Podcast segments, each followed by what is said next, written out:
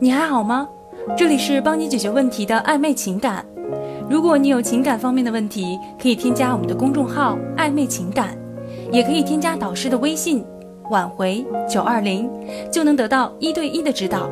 记住哦，挽回九二零。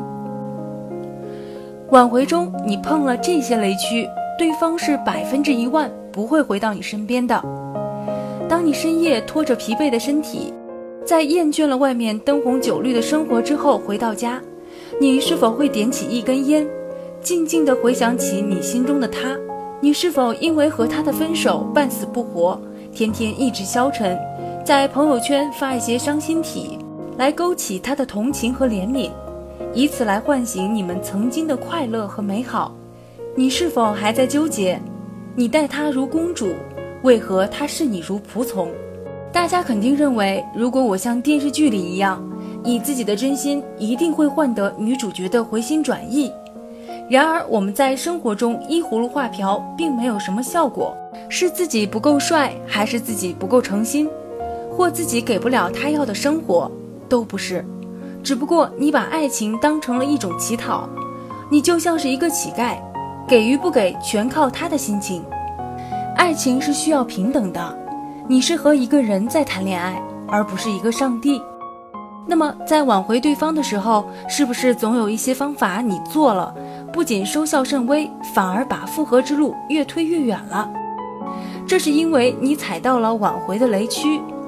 你是不是经常在微信发出一大堆分手、痛不欲生和伤感的朋友圈？这就是最大的一个雷区。男女之间一个最重要的区别就是认识的侧重点不同。男生一般来说更注重理性认识，即讲道理；女生则是感性认识，即我的感受如何。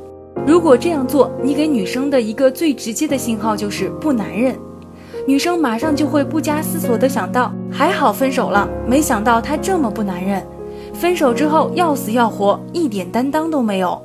看来我不要他是正确的选择。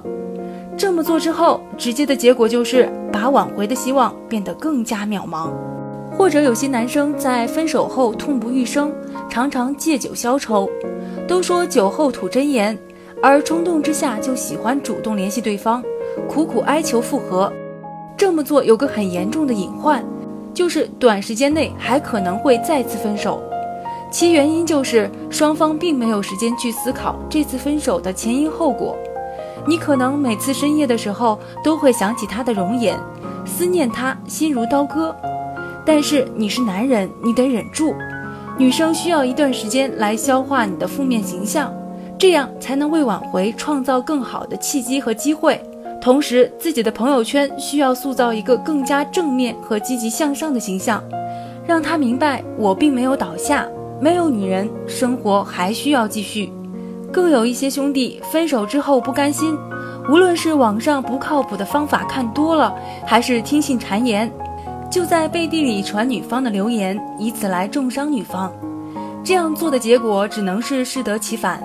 这样做不但会使周围的朋友对你们两人的感情妄加评价，还会使女方陷入舆论的风口浪尖，造成双方的彻底决裂和翻脸。不但如此，如果你打算另寻他人做你的女友，你对前任的数落和重伤还会被理解为不大度和不男人，反而自己主动承担大部分，更容易获得宽容和成长的标签，在你的社会地位上更为有利。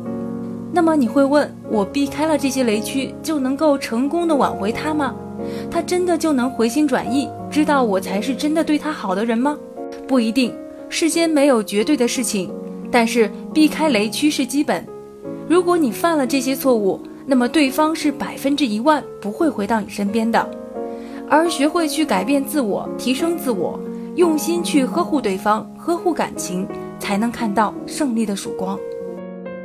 点击上方关注就能收听更多恋爱和挽回的技巧。如果你有情感方面的问题，可以添加导师的微信：挽回九二零。